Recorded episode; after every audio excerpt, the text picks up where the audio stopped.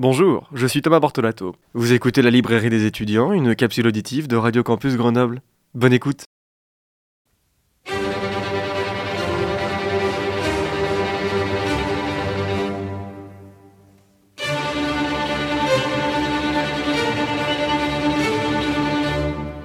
Eh bien bonjour, bonjour à toutes et à tous. Je suis très heureux de vous retrouver aujourd'hui pour cette toute nouvelle chronique de la librairie des étudiants.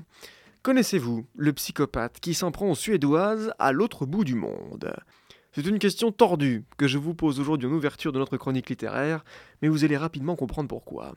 Je veux aujourd'hui vous ramener du côté du rayonnage des polars avec celui-ci, L'homme chauve-souris signé par John Esbo, que vous pouvez retrouver en format poche aux éditions Folio Policier depuis février 2017.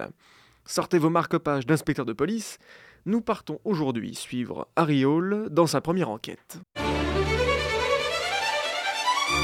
À la veille des Jeux Olympiques de Sydney en 2000, l'inspecteur Harry Hall est dépêché en Australie pour ouvrir une enquête au bout du monde. La vedette de télévision Inger Holter, qui était en voyage en Australie, a été retrouvée morte quelques jours plus tôt. Entouré par son nouveau collègue Kensington, Harry Hall va commencer à enquêter, bien que sa nouvelle hiérarchie australienne l'en ait fortement défendu. Pour reconstituer les derniers jours et les dernières rencontres d'Inger Holter, l'inspecteur Hall va devoir s'enfoncer dans un monde qui lui est étrange, que ce soit des barguets au lieu des deals en passant jusqu'aux hôtels de passe.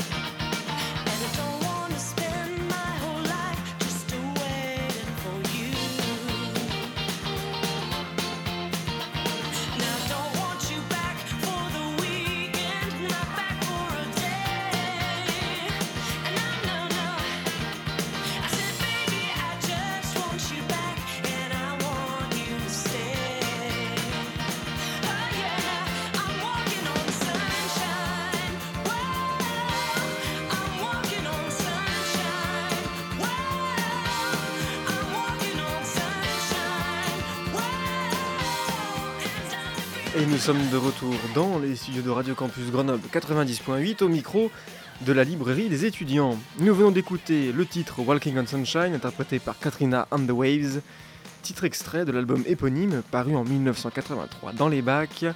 Titre, je tiens à le préciser, choisi pour pouvoir faire le lien avec notre roman du jour. Revenons justement à notre roman du jour, notre roman policier, le premier volet de la saga Harry intitulé L'homme chauve-souris signé par John Esbo, que vous pouvez retrouver dans la collection poche Folio Policier depuis février 2017. L'inspecteur Harry est un personnage sombre et sec dans ses réponses. Lui, qui ne touche plus une goutte d'alcool, devra prendre garde à ne pas faire éclater la frontière poreuse entre le côté pro et la jeune Birgitta Enquiest, témoin et contact essentiel dans l'affaire qui s'ouvre devant lui. Peut-être lui révélera-t-il certains de ses secrets, ce qui pourrait bien aussi lui attirer d'autres ennuis un peu plus tard dans notre enquête. L'enquête elle-même va s'orienter vers Evans White, le dernier petit ami de la vedette de télévision morte quelques jours plus tôt. Connu pour ses réseaux de drogue en Australie et ses nombreux points de deal, le jeune homme deviendra le centre de toutes les attentions, ne veillant pas vraiment à surveiller ses arrières.